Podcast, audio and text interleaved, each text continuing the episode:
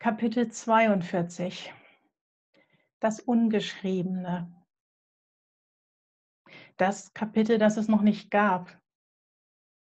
Als ich vor sechs Wochen zum ersten Mal den Aufnahmeknopf gedrückt habe.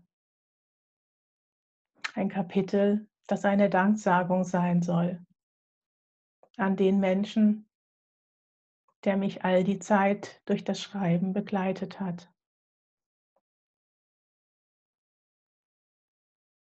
Lotsendienste. Leuchtturm, Kompass, Anker, richtungsweisend, einnordend, haltgebend und doch den Freiraum lassend. In meinem Boot, in meinem Ozean, in meiner Geschwindigkeit, meine Fahrrinne zu finden. Zu finden, zu halten, zu erobern, Wege erfühlen, Wege gehen und Wege kreieren. Mit dir und deinem ganz speziellen Lotsendienst. Danke, Stefan.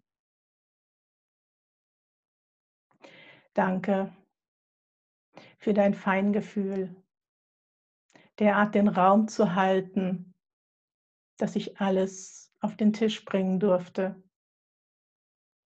alles, was ich wissentlich im Gepäck hatte und alles, was ich im Gepäck hatte, ohne es zu wissen.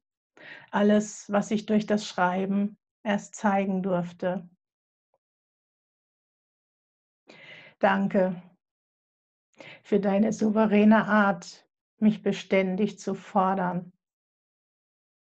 und in den richtigen Momenten zu schweigen. Danke für deinen letzten Impuls, mit dem ich das letzte Kapitel beendet hatte.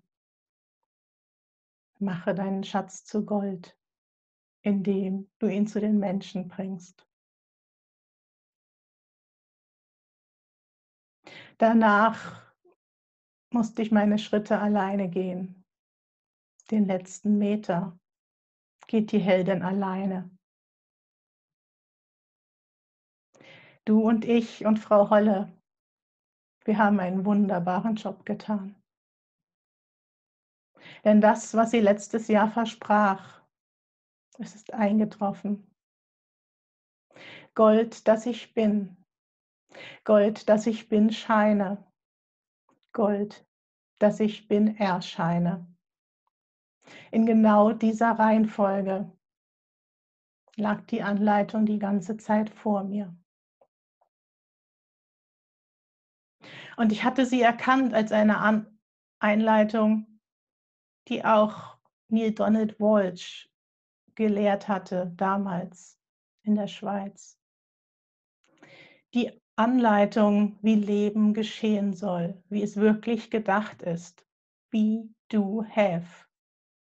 Sei, tu und habe. Ich habe mich als das Gold gefühlt.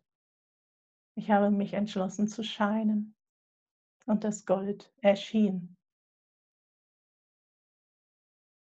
Nach dem Einlesen des letzten Kapitels. Wer, wenn nicht das Göttliche, sollte wohl am besten wissen, wann es Zeit ist für Divine Timing. Und es war genau jetzt. Ich werde nicht mehr müssen.